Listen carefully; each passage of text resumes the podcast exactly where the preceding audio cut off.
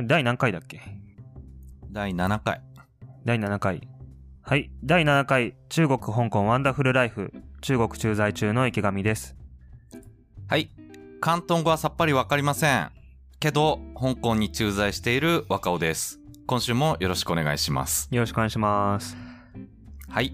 毎週末配信していきます。この番組では、中国と香港に駐在している我々池上と若尾の二人が、言語も何もわからない中でも何かしら体験したことを発信していくポッドキャストです。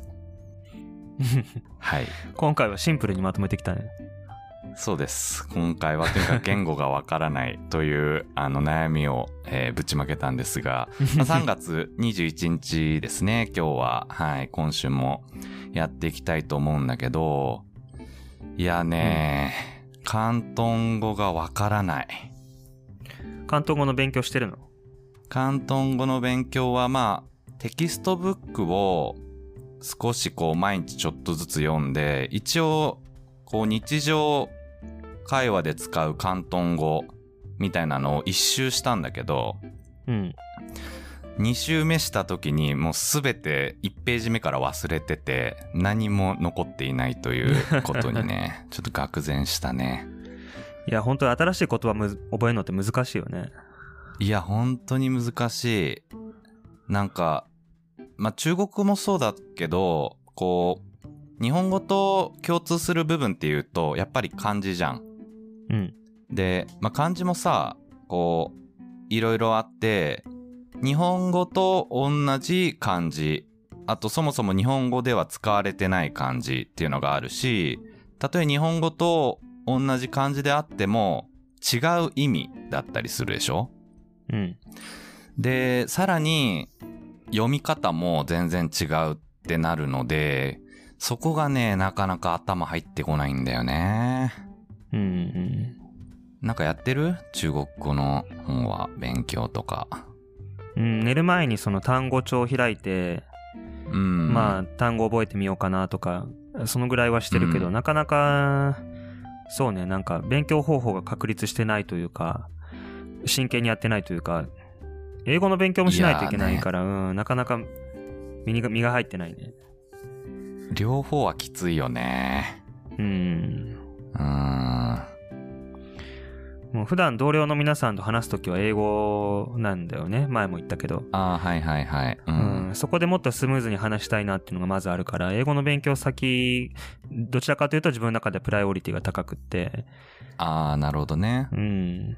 まあ、 TOEIC のための勉強とか実際の会話ではあんまり役に立たないから、もっとこううん自分の気持ちを英語で表すための勉強をしたいなと思ってるんだけど、そんな中でう中国語も並行してやるってなると結構ね、なかなか難しいよね。そうだよね。まあ、香港も、もう、英語と広東語、まあ割と両方使われてるので、俺も仕事の時は、英語をメインで使うので、まあ、英語の勉強っていうのも、あの、当然やってるんだけど、うん。中国、中国も英語を使うんだね。なんか俺一回中国行った時は、まあ場所によるんだろうけど、もうタクシーとかそういうところでも一切英語が通じなくて、本当になんかこう翻訳アプリとか身振り手振りでどうにかこうにか行動した、移動したっていう覚えがあるけど、池上の職場では英語がスタンダードなんだね。うん。職場ではその仕事柄、お客さんとは英語でみんな話すし、だからみんな英語使えるんだけど、日常生活の中でそのお店だとかタクシーの運転手さんだとか、その辺はもう一切英語使えないよね。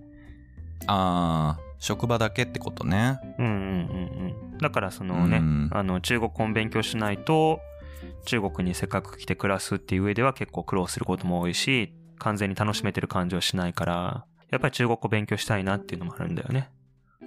そうだよね。せっかく来たんなら、何かしらね、あの、まあ、せめて日常会話ぐらいこうできるようになりたいってのあるよね。うんうん。まあ、広東語って、うん、うん、ごめんごめん。どうぞ。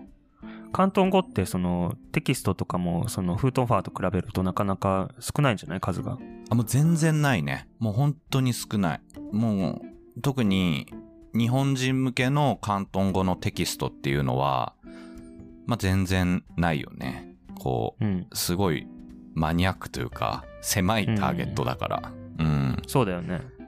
そうそうそう。なので、俺もね、なんか、すごい古い広東語のさっき言ったテキストブック買って、もう20年ぐらい前のやつなんかな。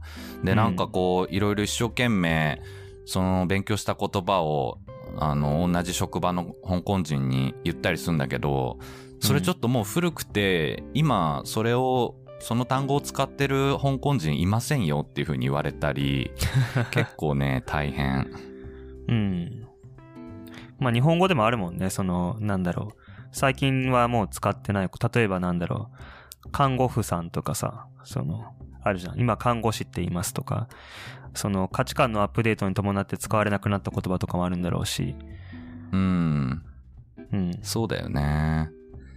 そう、だから、そういう意味では、まあちょっとね、YouTube も、こうちょいちょい見てて、日本人向けの広東語講座もあるし、あとは、こう、英語で広東語を説明してる YouTube とかあって、あうん。で、それの、それがね、結構良くて、何がいいって、あの、広東語の振り仮名を英語で振ってくれてるので、こう、直感的に発音がわかりやすいっていう、そういうね、YouTube チャンネルがあるのね。あ。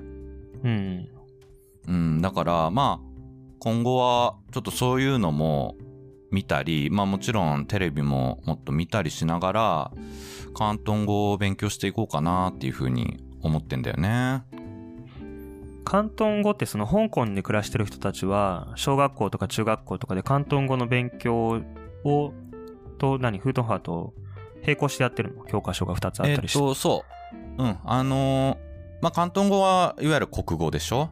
で、うんプートンファーは特に、えー変換されて以後が、以後もう義務教育で勉強してると思う。うん。うん、で、英語はね、どうなんだろう。選択制か、なんかだったかな。まあでも若い人は結構喋れる人多いんだけど、うん、ごめん。ななんか言いかけた今。広東語にもそのピンに当たるようなものって当然あるんだよね。ピンってのが発音だっけ？うん。うん。ある。広東語はね、あの、中国語よりも、なんか複雑って言われてて、そのう、ん。9つ声音があるって言われてる。だから一つのあ、日本人からしたら同じあでも、うん。あ、あ、あ、あ、あ、あ、あ、みたいな感じで、まあ全くデタラメなんだけど、9段階あって、同じあなのに全部意味が違うから、文脈で判断しなきゃいけないっていう、そういうね、あの、非常に難解な言語。で、実際なんか、広東語は、まあ最も、あの、難しい言語のうちの一つっていう風に、まあ、言われてるみたいだね。うん。いや、もう9つって聞いた瞬間にやる気なくすわ、俺だったら。やる気なくなるよね。4つでも難しいもあ中国だと4つ？プートンファーは。ん。うん。中国だと、あの、高いのと低いのと、上がるのと下がるの、簡単に言うとその4つ。4つなんだ。あの、プートンファーって、俺もこう普段使っ、あの、何気なくプートンファーって言ってるけど、うん。でこれは、ど中国の中の標準語っていう理解でいいの？これ一体何を指してんの、ほら、北京でも上海でも違うみたいに前池が見てたじゃん。うん。まあ、簡単に言うと標準語だよね。その、日本で言うとこの NHK みたいな CCTV だっけ？その中国の国営放送で使われてる言葉。ああ、がそうなんだ。うん。それはじゃあ中国の特定の地域で話されてるわけではないけれどもプートンファー覚えておけばまあどのエリアでも基本的にはまあ通じるっていうそういう言語なの？うん、そうだね。その、もともとはその、なんだろう。北京で使われてる言葉をベースにみんな使い、この言葉を使いましょうっていうので、えー標準化するために作られた、えーベースになる言葉だと思うんだけど、だからその地域によってその鉛みたいなのはあの、ちょっとずつ違うんだけど、まあ、それさえ、うんあの覚えておけば、みんな教科書でそれ習ってるし、テレビでも流れてるから、まあ、どこ行っても通じると、基本的には。そういうことね。うんはあ。でも結構職場でもね、南東だと南東の言葉がまたあって、みんな、あのーなんだろう、日本人が教科書で習ってない発音で喋ってるね。うんう。ん。うん。そうなんだ。うん。うーん。いやもう、はるか遠い先の目標なんだけど、ちょっと広東語をある程度習得したら、うんその次はね、ちょっとプートンファンにね、挑戦してみたいんだよね 何年かかんだっていう 進捗なんだけど、で、若はあとどんだけ香港にいるのよ。2年ぐらいじゃないの？長くても。全然わかんないけど、ほら今さ、うん。うん、オンラインレッスンもできるでしょ？例えば、うん。英語も俺今、オンライン英会話であの勉強してるので、まあ、要はもう場所選ばないんだよね。うん、たとえ日本にいても中国語の勉強できるサービスって今いっぱいあるし、なんかこう、そういうのを続けて、いつか中国人とこう話せるようになったら、まあそれはすごい面白そうだなっていうふうにはぼんやりと思ってるね。うん。うん。香港だとね、みんな英語通じるんでしょ基本的には。うーん通じる人もちろん多いんだけど例えばこうすごいローカル料理の食堂みたいなところ入るともう英語は一切通じず広東語だけっていう感じだね。もうしかめ面されちゃうよね、結構そういうとこのさあの香港人の皆様は結構気が強いというかそういうところがあるので、こっちがなんかもごもごしてると、あ、何？感動も喋れないの？みたいな感じで、あの、ちょっとね、邪険にされるんだけど、うん。うん。やっぱりね、必要っちゃ必要だよね、広東語も。なるほどね。うん。いや、喋れるようになりたいよね、本当に。なりたい。なので、まあ、ちょっと、今後、この、ね、ポッドキャストの中でも、言語のこう習得状況っていうのをいろいろ話していきたいなっていうふうに思ってるかな。まあ現状では全然まだまだ挨拶ぐらいしかできないという、まあそんな状況だけどね。うん。うん、そう。ね。そう。まあ、頑張りましょう。お互いに。うん。そうだね。今週はどんなことを話していきますか？今週ですか？の方では。うん。あ、メインテーマとして？まあまあ、そうそう。なんか、ほら、あの、なんだっけ？なんか結婚式かなんかあったりしたんでしょ？うん。うん、えっとね、えー昨日土曜日に結婚式、あの、同僚の、あの、結婚式に出てきて、うん。えー結構日本と違うところがたくさんあったんで、その話をしたいなとは思ってます。おー、いいね。聞きたい聞きたい。け中国結婚式事情。うん、どんな感じだった？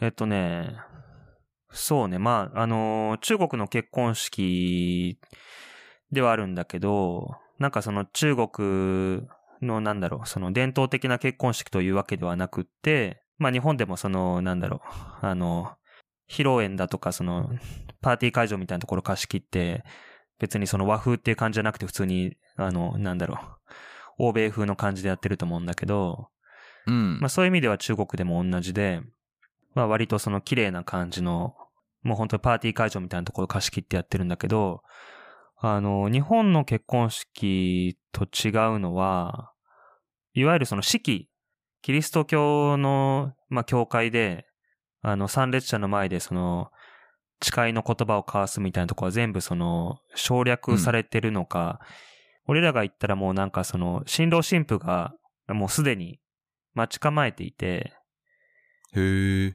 うん。ほんで、あの、一緒にもう写真撮り始めて、あの、二言三言話して、で、そこで直接本人にね、神父さんに、あの、本場を、その、ご祝儀、ご祝儀袋を渡すと。そこで渡すんだ、直接。うんご祝儀って。だから、うん、日本みたいにその受付でその新郎新婦の友達がそれぞれ立ってて、そこで渡して挨拶するとかじゃなくて、もう本人がその場にドレスとタキシード着て立ってて、で、よかったらおめでとうとか言って、本人に渡すと。ご祝儀あ、袋。そうなんだ。じゃあもうどっさりじゃん。その新郎新婦こうみんなからご祝儀もらって。まあ、周りにいる人がそれ預かってあげたりとかしてると思うんだけど、うん。うん。へで、ー渡したらもう会場に順番に入っていって、で、席のスタイルはまあ日本と同じだよね。その、たくさん円卓が並んでて、あ、決められた場所に座っていく。感じね。うん、うん、そうそうそう。披露宴会場にその円卓がたくさんあって、そこに座っていくんだけど、でね、その後はね、まあ日本だったら、えー、披露宴始まりましたって言ったら、大体その、えー、主賓、主賓主賓って言うんだっけ？そのお互いのその、うん。会社の一番偉い人とかが挨あ拶して、はい、挨拶。お互いに挨拶して、それがもう結構長い時間あって、早く終わんないかなみたいな、いあるじゃない？うん。主賓の挨拶が。で、はい。それが終わったら、そのまた違う3人目の人がその乾杯の温度。で、乾杯の温度でも、その挨拶がな長くてさ、もう、シャンパンの気抜けちゃうよみたいな。それはその、と会場とか場合によるけど、まあまあ、だいぶ俺の主観が入ってたけど、うん。うん。どんな結婚式経験してきたんだっていう話だけど、まあね、はい。うん。まあその、あ合計3回挨拶があって、やっと乾杯して、で、乾杯したら、まあ、あの、ご歓談くださいみたいな感じで、披露宴が始まりますみたいなのが日本のスタイルだと思うんだけど、昨日行ってきたやつは、あの、もうそういう何？必要なことがもう全部頭で全部終わっちゃうの。あっていうの、は、ううなの？うん。最初に、一人？新郎が、新郎がステージの上に立ってて、で、司会のね、司会の人がまた個性的だったんだけど、その司会の人がすごくって、あの、で中国語で喋ってるから何言ってるか分かんなかったんだけど、多、分新郎の紹介を司会の人がブワーってこうめっちゃいい声でしてて、多分なんかその出会いのいきさつとかもその司会の人が喋ってるんだと思うんだけど、それをみんな聞いてて、その間、新郎がステージの上で一人で立ってて、そしたら新婦が入ってくると。うん。あの、新婦が入ってくるの？お父さんと、新婦がね、お父さんと一緒に入ああ、ってきて。そっか。あ、新婦ってあれね、あの、あの、お嫁さんね。お嫁さんの方そうそう、新郎新婦はいの新婦の方ね。はいはいはい。で、ステージまで来るのかなと思ったら、新郎がその、入り口のところまで迎えに行って、ほう。で、なんかこうそこで挨拶みたいのして、新婦と新婦のお父さんとこう抱き合って、それで、まあ、お嫁さん預かりますみたいな感じの話があったんだと思うんだけど、だいぶ違うね。だって、うん。日本だとそこの部分が、まあ、お父さんと新婦が、こう一緒に歩いていって、で、お父さんがこうし、ね、新郎に、こう、娘を託すみたいな、なんかそんな感じだよね、流れ的に。そうだね。日本だと、その、ステージのところに新婦とお父さんが歩いていって、そこで新郎が待ち構えてて、で、うんステージの上でね、新郎新婦のもうその、愛の誓いみたいなのが始まるイメージだと思うんだけど、うん。あそうじゃないんだ。新郎がもう自ら迎えに行って、でうんお父さんたちとこう、新婦と、こう、はい、あの、ハグして、で、よっしゃーみたいな。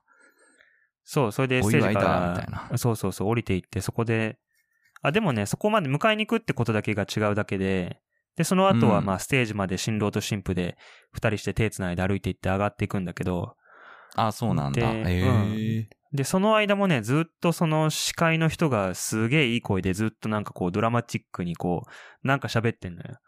なんか喋ってんだ。中国語だからよくわかんないけど、そうそう。いい声でなんか喋ってんだ。とにかくすげえいい声で、そのなんか多分美しい言葉をこうずっとこあーう喋っていて。ね、こう、実況みたいな感じでね、ついに。そうそう、実況みたい、まさにその実況みたいな感じ。うん。あー新婦と結ばれて、皆さんこの瞬間をお祝いしましょうみたいな、そんな感じでやってんだろうね。そんな感じ、そんな感じ。それでステージに二人上がったら、指輪の交換をして、あの、キスをして、で、その間もずっと司会が喋っていて、で、もうその間にその、どんどんその、なんだろう、BGM がね、どんどん切り替わっていくんだけど、うん。あの、BGM がね、あの、いろんな BGM が用意されてるんだけど、その、シークエンスが移り変わるたびに、ガンガンガンガン切り替わっていくわけ、BGM が。すごいその、なんだろう、荘厳な感じの音楽が流れてるかと思ったら、急にピアノのやつに切り替わったりと、こうなんか、あ、目まぐるしいの。そうそうそうわかりやすいんだね。しっとりした、こ そうそうそう。う、場面場面で。そうそう、本当に。場面場面でその司会の人が次の場面に行ったなと思ったらもう BGM がガラッと変わってもうついていくのがこっち必死なんだけど、日本人的には。うん。うん。周りの人見てると自然にこう受け入れていて。あ、じゃあもうそれが通例なんだね、中国において。うん。で、指輪の交換をして、そしたら、あの、新郎新婦のそれぞれのお父さんお母さんがこう手繋いでステージまでこう歩いてきて、へえ。で、ステージに6人立ってる状態に気づいたらもうなっていて、うん。そしたら、そのお互いのお父さんが挨拶をして、あ、その前に会社の主賓の挨拶もあったね。ああ、一回主賓の挨拶があるのね。はい。そうそう。社内結婚だから、俺も知ってる俺の上司に当たる人が挨拶をして、で、それ、れが終わった後、そのお互いのお父さんが挨拶をして、で、そこでまた、その、お互いの家族みんなでハグをして、で、新郎と新婦が入れ替わって、お互いのその義理の両親とハグをして、おめでとうみたいな感じで。うんハグ多い。なんか、に、ね、中国式なのかな？でもあったかい感じがしていいね。うん。なんかね、なんとなく日本よりもその家族を大事にしてる感じ。がなんか伝わってきたかな。うん。そうなんだ。そうそう。で、もうそれが終わったらもうみんな乾杯が始まって、だから本当になんて言うんだろう。あもううん。うん。そうそう。合理的？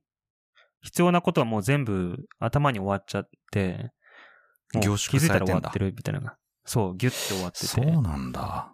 うんっていう、か、そもそもさ、ちょっと俺もね、あの、独身だもんで、結婚式のスタンダードを日本でもよくわかってないし、出席した結婚式の模様しかわかんないけれども、そういった、例えば、神父がそのお父さんと一緒に歩いたり、あと指輪をこうはめたりするのって、なんかもっと披露宴の前段階のチャペルとかでやるイメージがあったけど、中国ではみんながいるその披露宴会場のようなところでそのイベントやるってことなの？そうだね。日本だとその式が、結婚式があって、神父さんがいて、そこで指輪の交換したりキスしたりとかすると思うんだけど、結局だからそういう、そういうのが全部、披露宴の中に全部組み込まれてて、一つの式になっちゃってるうんイメージかな。へえ、そこすら凝縮されてんだ。うん。面白いね。そう。でもそれがスタンダードなのかどうかはわからない、正直。あー、うんうんうん。うん。っていうのも、同僚の人に、いつもこんな感じなの？って聞いたら、いや、なんか、いつもとちょっと違うみたいな。いつもとちょっと違う。どう違うんだ、それ？わかんない。その建物の雰囲気を指して言ってんのか、その信仰そのものが違うのか、わからないけど、とにかくなんか違う式ではあったんだね。ううん。ん。あ、あと大きく違うのは、日本だとみんなスーツ着て、ネクタイとかも、あの、銀色とか白い、白っぽいネクタイをして参加してると思うんだけど、うん、服装ね。うん。うん。で、女性はドレス着てみんなその髪の毛とかね、美容院行ってちゃんとセットしてもらって参加すると思うんだけど、結構みんな普段着。あ、普段着なの？うん。それこそその主賓としてステージに上がって挨拶するような人は、スーツ着てちゃんとネクタイ締めてるけど、他の人はみんなジャージみたいな格好だったり、ジャージ？そう、本当に普段の格好。もうダウン羽織ったまんま席座って、みんなステージの方眺めてる感じで、うん。そこは全然違うよね。そうなんだ。池上はうんどんな格好してったの、俺はね、その、ま、どんな格好したらいいのって聞いたら、もう何でもいいですよって言われたから、なんでもうじ 一番困るやつ。ジーパンでもいいですよって感じだったんだけど、いや、さすがにちょっとなと思って怖いじゃん。その、ね、中国来て初めてまあね参加する結婚式で、うん。一人だけ浮いた格好したくないから、確かに。まあそれなりに綺麗めなか、ビジネスカジュアルみたいな感じで、ジャケット羽織っていったんだけど、うんう。ん。なるほどね。うん実際はもっとカジュアルでも全然良かったというか、そういう人もいたんだね。まあそうだね。まあ会社で言って、そのまあ、偉い立場の人は結構みんなちゃんとした格好してたんだけど、うーん。うんそうじゃない人はみんなカジュアルな感じ。そうなんだ。うん。ほんでね、あのーまあ、実際にその式、式のメインの部分が終わると、みんな、あのー乾杯したりご飯食べたりしだすんだけど、その間もその司会の人がね、ずっと喋ってて、喋ってるというか、あの、BGM に合わせてずっと歌ってんのよね、司会の人が。歌ってんの？司会が。うん、ずっと歌ってんの。えー？で、そう、歌いながらなんかゲームみたいなのをなんかこう、ルールがわかんないんだけど、中国語だから。うん。時折その、ゲストの人をステージに上げて、なんか競わせたりとか、あと、日本でもやってるようなブーケトス、その、はいはいはい。花嫁がそのブーケを、花束をこう後ろに投げて、それキャッチできた独身の人が次結婚できるみたいな、そんなもんやってたし、それとにかくその、何？うん。司会が、とにかく回してくんだ。しかも、うん。自ら歌ったりしながら？そう。もうとにかくその一人の司会の人がずっと歌ったりなんだりして、参加者を楽しませる。有能すぎるだろ、その司会の人。で、司会のね、歌を録音したから、録音したっていうか、録画したからちょっと音を聞いてみてほしいんだけど、ちょっと雰囲気伝わるかなと思って。あ、うん。じゃあちょっと聞いてみましょう。ちょっと流してみるね。はい。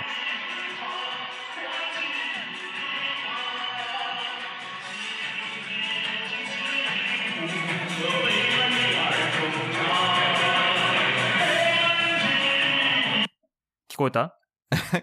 聞こえたけど何これ。え？歌ってんの？これ。これ歌ってんのよ。人が歌ってんの？すごいな。なんか CD かなんかかと思ったけど。いやいや、もう、ずっとこんな感じで歌ってて。あ、そうなんだ。最初俺も CD 流してんのかなと思ってあまりにうますぎて。めちゃめちゃいい歌声だったけど。でね、すごいな。で、一通りその、終わるとみんな3355帰っていくんだよね。え、もう帰るの？自由解散、自由解散。そうなん。日本だと、ほら、ね、一通り、こう、工程があって、それを、それが全部終わったら、最後にね、新郎新婦がいろいろ、あの、お礼の引き出物を渡しながらみんな帰っていくみたいな、そういうことが多いけど、うん。中国は違うんだ。うん。その新郎新婦が何かして、ステージの上で喋るみたいなのが全部もう前半に頭の部分で終わっちゃってるから、うん。もうあとはその盛り上がりきったらみんな勝手に帰っていく。勝手に帰るんだ。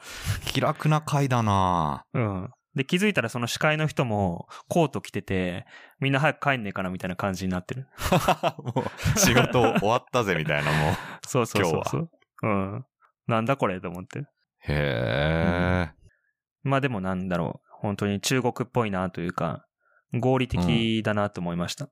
面白いね。ちょっと、香港のね、結婚式俺行ったことないから、よくわかんないんだけど、なんか結構その、式のスタイル的には、多分今聞いた、あの、中国と似てる部分もあって、つまり、まあ日本とも一緒だけれども、まあ結婚式、チャペルで、花嫁さんがあの、ウェディングドレス着てやった後、こう、披露宴の会場に移って、そこでパーティーみたいなのするっていう風に聞いたことあるんだけど、あとはね、なんかこう、日本の着物みたいな、中国なのか香港なのか、その伝統的な、あの服、まあ、なんかね、赤い服だったかなを花嫁さんは着て、お祝いをしてもらうっていうところがあるみたいね。うん。赤い服はこっちでもみんな着てたね。みんなじゃないや、その、メインゲストの人は着てたね。女性なんかだと。ああ、そうなんだ。あとは、なんかご祝儀の相場も、888香港ドルってなんか聞いた。それなんか縁起がいい数字。だから8が縁起がいいってことなんだろうね。うん。888香港ドルなので、まあ日本円で言うと1万、あー2、3000円とかなんだけど、うん。そんぐらいの相場が普通っていう風に聞いたね。うん。8がね、縁起がいいっていう話で言うと、開始時間が10時58分だったわ。あ、そうなの？それ、うんやっぱり縁起がいいからなの？そう、案内状に書いてある開始時間が10時58分って書いてあって、最初の案なんだろうと思って調べたら、やっぱりその8で始まる数字で始まるのが縁起がいいっていうことみたいね。あ、そうなんだ。へえ、なるほどね。いや、でも、いいね。貴重な経験ができたね。なかなかさ、中国式の結婚式なんてさ、参加できないから。うん。うん、で、また5月にね、また違うその同僚の子が、若い子が結婚するらしいんだけど、うん今度も同じ会場で同じ司会の人が やるらしい。それ、なんなんそれ？は、定番？もうその会場とその司会の人が。多分最近リニューアルした結婚式場で人気あるんだと思うんだけど、うん。うん。その司会の人がまた歌ってくれるんだと思います。う んじゃあまた同じ流れになるだろうね。はい。そんな感じかな。う んなるほどね。そんな感じですね。ああ、そっか。わかりました。はい。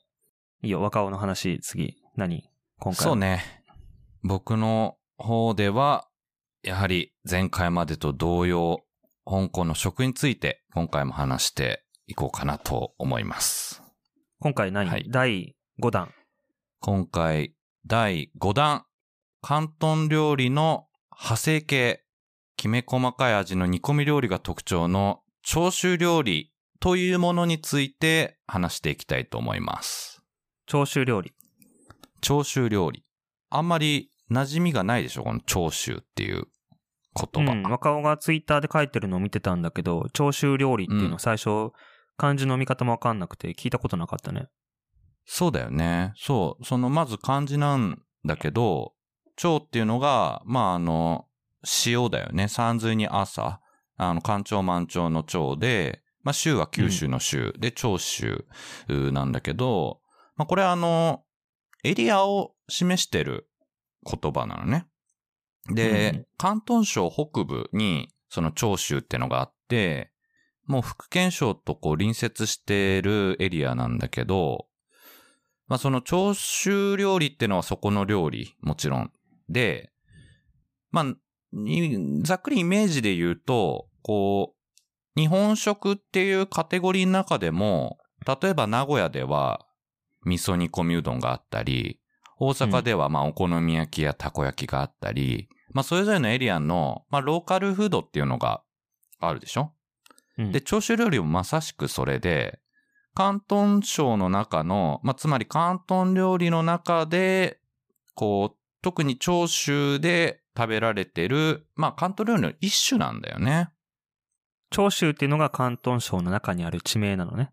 そう。そもそも長州っていうのが広東省の中の地名で、で、まあ、広東料理の、まあ、こう、一種というか、まあ、広東料理のこう、本当に派生系みたいな形で長州料理ってのがありますと。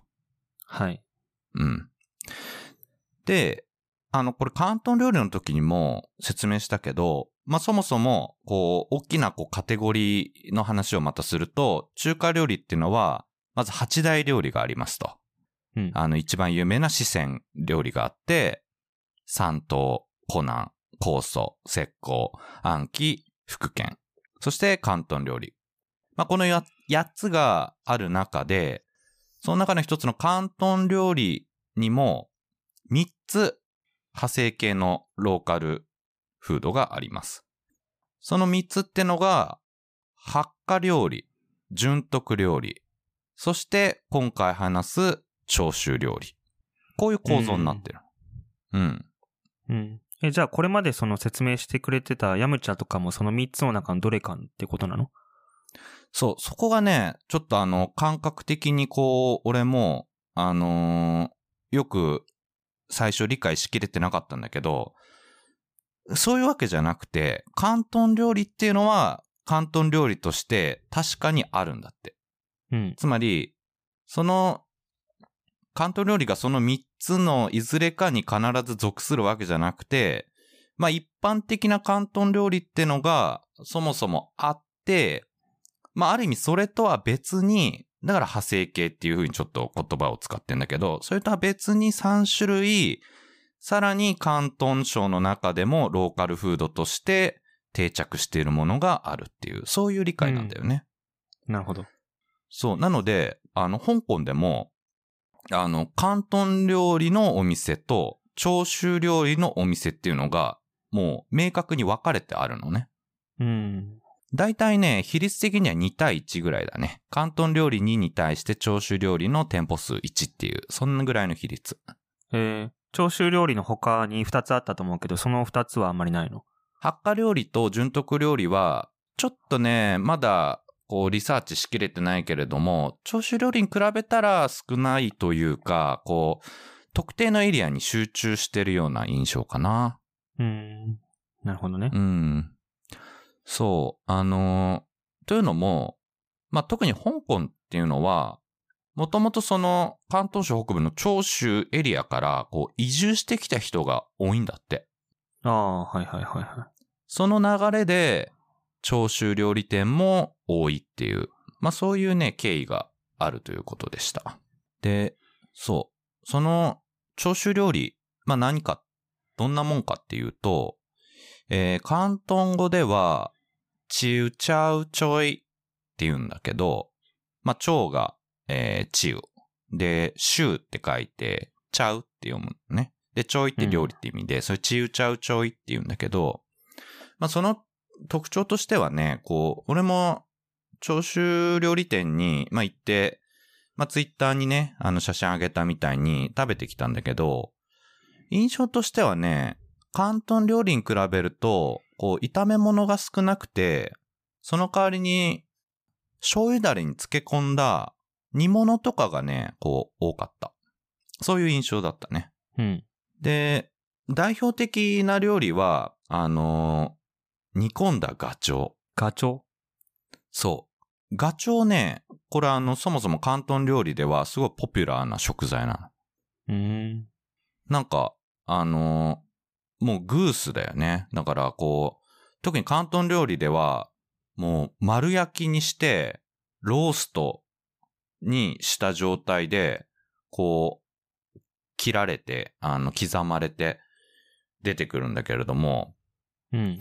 あの、まあ、そもそも広東料理ではガチョウが、あの、そうやって多くって、ただ、長州料理では、それが煮込まれて出てくるっていう、まあ、そういう風にちょっと違う。うんテイストになってんだよね。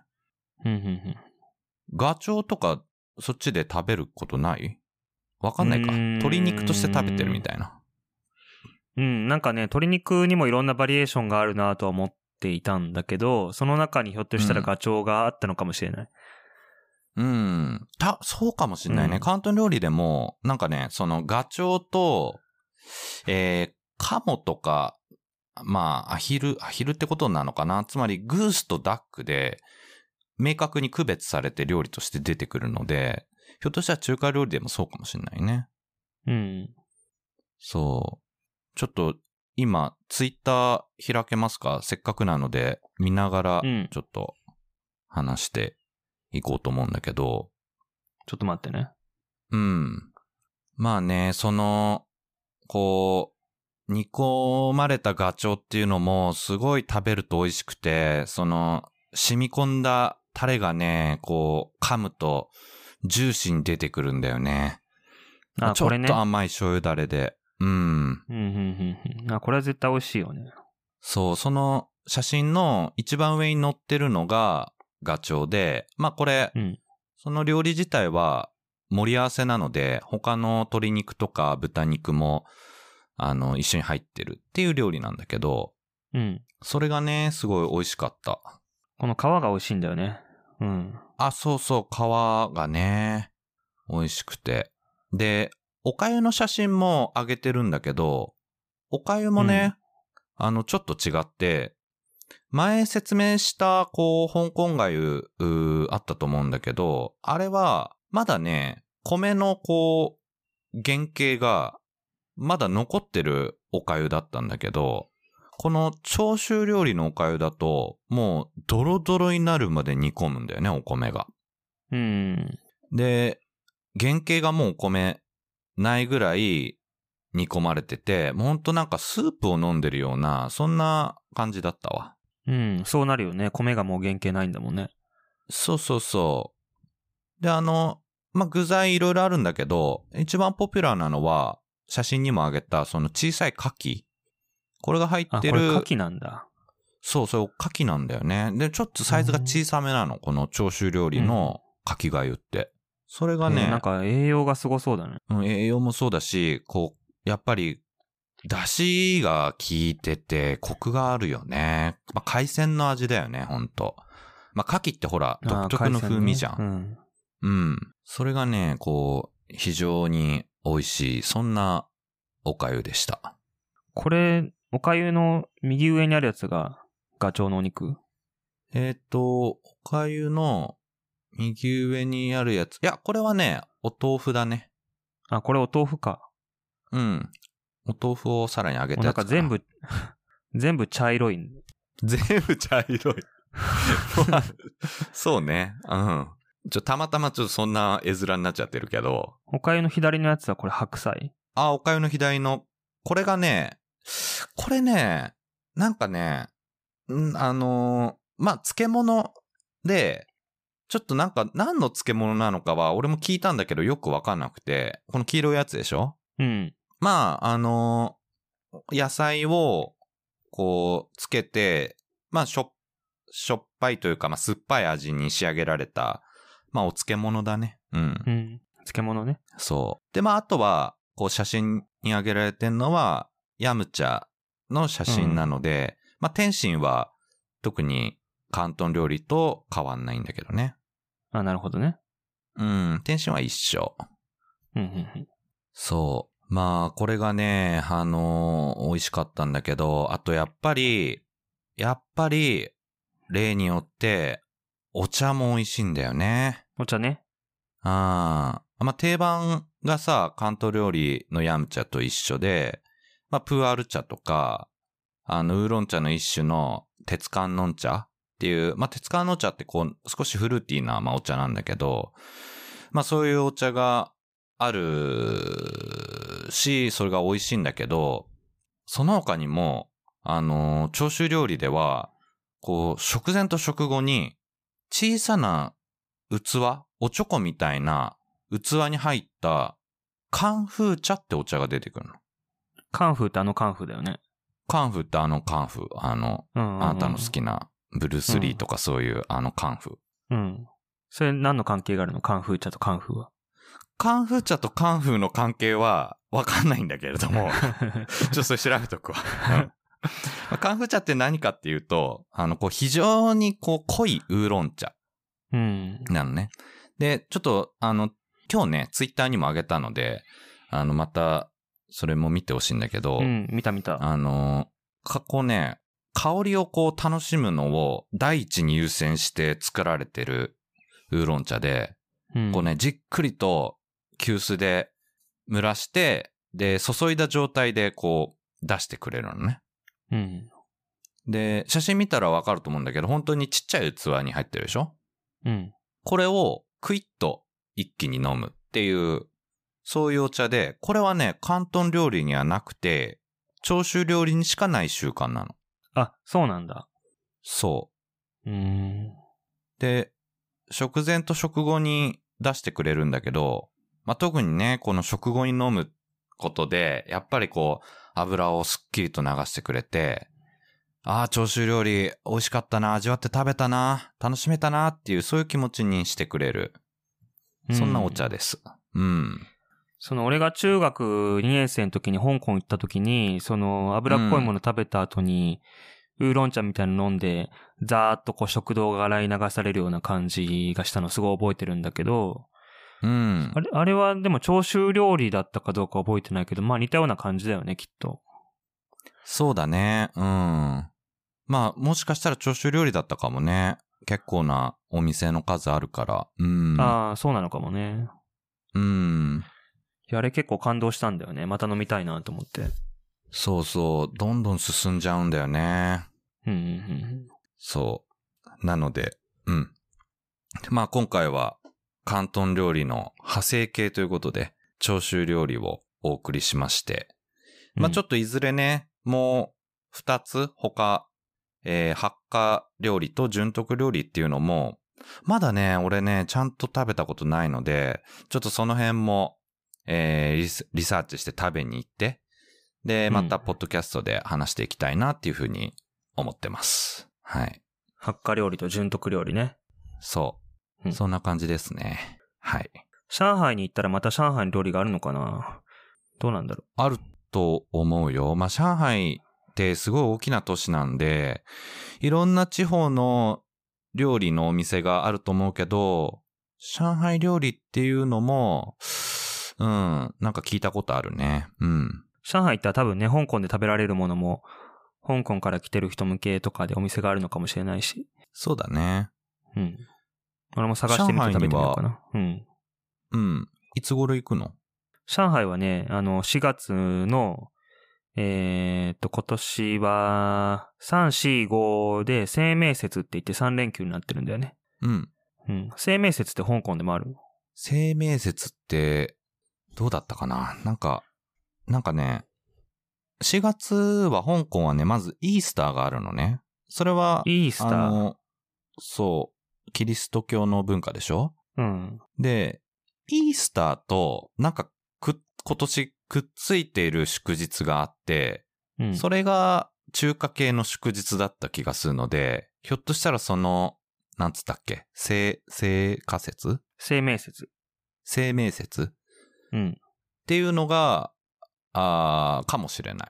生命節っていうのはね、あの、清いに明るいって書いて、節は季節の節なんだけど、うん。その毎年4月の5日前後に中国では生命節っていうのがあって、あの、まあ、春が来ましたよって感じなのかな。うんうん。春風が吹いて、暖かくなると空気が新鮮で爽やかになって、天地が明るく清らかになると。それで生命って呼ばれる、その生命節っていうことなんだけど、あーじゃあ漢字は清らかに明るいで生命ね。うん。で、生命節になると、まあ、大体、日本のお盆みたいな感じで、お墓に参って先祖を祀るうんという習慣があるみたいですあーそうなんねだ。なるほどね。で、それが今年4月3、4、5だよね。うーん。あ、今ね、カレンダー見てみたら、同じ日だった。生命節とイースターが。あ、同じ日。うん。だから、うん。なんか、ど、いずれにせよ休みだね。ちょっと意味合い的に、どっちが重んじられてるのかっていうのは、また調べてみようと思うわ。うん。じゃあ何？引っ越しが？その期間ってこと？うん、おそらくその3日に移動して4、5でいろいろ身支度とかするのかなってイメージでいるけど。ああ、じゃあもう、2週間後ぐらいか。もうすぐだね、うんじゃうん、そうなんよ。あ。うん。まあ会社の人とも上海に一緒に行くメンバー以外はなかなか会う機会なくなるし、ね、うんいろいろ、こっちでできることしとこうかなっていう気もするんだけど、うん。かといって何をすればいいのかよくわからず。いやいや。うん、まあ別にね、でも、せっかくだからいろいろもっとね、見て回ってもいいと思うし、まああとは飲み会とかまた多くなるのかな？じゃあこの2週間。そうだね。うん、飲み会どうだったっけな？まあ、結果的に飲み会がいくつか入ってたかな。あ、そうね、うんその日本人のメンバーに俺の送別会、壮行会してもらうっていうのもあるし、うん。うん。あとは、この時期、まあ、日本の会社で移動とか結構多いから、上海にいらっしゃるお客さんの日本人の人の送別会で上海に行ったりとか、実際に上海に引っ越す前に何回か上海に行ったりとかして、そういうのもあるかな。ああ、じゃあ結構慌ただしい感じになるんだね。うん、そうね。うん。なるほど。まあ、うんね、その、道中というか、その中でいろいろまた起きたことを、じゃあ聞きたいと思うので、よろしくお願いします。はい。そうね。まあ、あとはこの時期、あのね、桜が中国でも咲いてて、桜のことを調べてみたんだけど、ほうほう、桜、咲くんだね、中国。うん。で、調べてみたらね、やっぱりその、日本から持ってきたものが多いんだよね。桜の名所っていうのが、たくさん日本でもあるんだけど、うん中国で一番有名なのは、同僚の人に聞いたら、武漢大学の敷地内に桜がいっぱい植わってて、うんそこはなんか200メーターぐらい桜並木があって、1000本ぐらい植わってるらしいんだけど、うん。で、本当に人気だから、ネットで予約して、2018年からって書いてあったかな？2018年からネット予約で、で、そこに行くと顔認証システムで自動改札になってると。うん。うん。ほんで、だいたいね、週末だと3万人平日は1万5そんなに？千人うん。大学でしょ？大学の敷地の中なのかな？武漢大学。敷地の中にあらかじめ予約して桜を見に行く人が3万人もいるの？うん。週に3万人っていうのはね、その、だから、制限してるんだよね。ネット予約だから。あ、殺到しちゃうからね。うんうん。で、調べたらね、あの、1930年代に、その旧日本軍が武漢を占領した時に桜を植えたんだって。そもそも。ん。うん。で、それが始まりなんだけど、あの、今の桜は1972年に日中国交正常化したでしょ？その時に記念して送られたものだったり、その後日本の民間団体が、あの、送ったものとか、そういうのが1000本ぐらい植わってると。うん。へえ。うん。なんか、その、まあ、桜は、あの、あるんだろうけれども、いわゆうるん、日本みたいなお花見の文化っていうのは、中国にはあるもんなんかな？うーん、まあなんかその桜の木の下にレジャーシート引いてみんなでお酒飲んだりとかそういうのがあるかどうかはちょっとわからないんだけど、まあ少なくともその桜の名所特集みたいなのがネット上にあったから中国語でね。だからみんな見に行くっていう文化は。うん。まあ実際その3万人とか1万5千人とか毎日人が集まってるわけだから。なるほどね。いや、というのうも、ん。香港ではね、香港も一部桜があるって聞いたことあるのと、まあ、この、ちょうどこの季節、花が咲く、こう、スポットっていうのがいくつかあるんだけど、日本みたいなお花見の文化っていうのは、これが全然ないみたいなんだよね。うん。なんかこう、どっちかっていうと、みんな、その花見の名所は、歩きながら、もう散歩やハイキングの道中で楽しむっていう感じで、そこでお酒を飲んだりご飯を食べながらっていうのは、ちょっとこう、むしろマナー違反みたいな、そんなこうね、あの、雰囲気すらあるような感じ。うん。そうなんだ。うん。うん。だから、本当まあちょっとね、今年なんかは、あの、コロナもあるから、あの、日本でもお花見ってあんまないだろうけど、まあいわゆる、ブルーシート敷いてね、もう飲んで食べてのどんちゃん騒ぎみたいな、そういう光景はね、香港では、あの、もともとないみたいだわ。うん。うん。なるほど。うん。ま中国でね、実際どんな風に花見を皆さんしてるのか、俺も花見に行って確かめてみたかったんだけど、うんこの辺だともうあの、一番近いところの花見の名所が江蘇省の中だと無釈、無釈市に、幻冬書っていう、すっぽんの頭の渚って書いて幻冬書って言うんだけど、そこがまた、あの、毎年50万人ぐらい集まるらしくって、うんまあ、江蘇省だと一番綺麗ですっていう話で、まあそこにも3万本ぐらい植わってるらしいんだけど、そこ行きたかったんだけどね、ちょうど、あの、今日明日ぐらいが見どころなのかな満開になるっていう話で。うん。うん。で、これから電車乗っていけば見れるんだけども、ちょっとそんな、ちょっとしんどいんで。しんどいっていうね。結局ね。まあもしかしたら、あね、お武漢大学と同じように人数制限というか、事前予約が必要かもしれないしね。ああ、そうだね、まあま今年だとコロナがあるからどうなってるのかわかんないね。うーん。うん。なるほどね。まあでも、まあ、中国、面白いね。うん、そうね、広いからね、北の方にもいっぱい名所があって、チンタオとか、旅順とかにもね、あの、桜の名所があるから、多分、旅順とかも日本軍が最初植えたとかそんなんじゃないのかなと思うんだけど、まあ何しても桜の名所がたくさんあって、まあその辺北の方だと4月以降でも見れるから、その気になれば。うん。その気になればね。その気になってください。せっかくなので。教えてください、また。うん、多分上海行ったら上海忙しいわとか言って多分理由つけていかないかもしれないけど。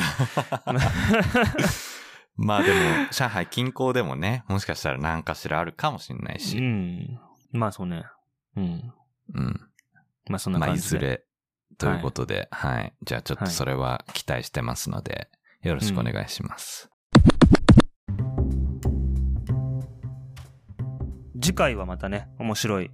先週、あの、来週面白いことありますよとか言ったけど、来週は何もな、今回は何もなくって、また次回なんだけど、そうね。うん。うん。面白い展開があると思うんで。はい。お楽しみということでね。うん。うん。交互期待ということで、はい。よろしくお願いします。はい。では、えー番組概要欄に Twitter アカウント載せてます。えー今日お話しした女子料理の写真等々アップしてますので、ぜひ皆さんご覧ください。また、アンカーでお聞きの方は、ボイスメッセージ機能もありますので、お気軽に感想とか送ってください。皆さんどうぞよろしくお願いいたします。よろしくお願いします。はい。それでは、中国、香港、ワンダフルライフ、お送りしましたのは若尾と、池上でした。どうもありがとうございまし。た。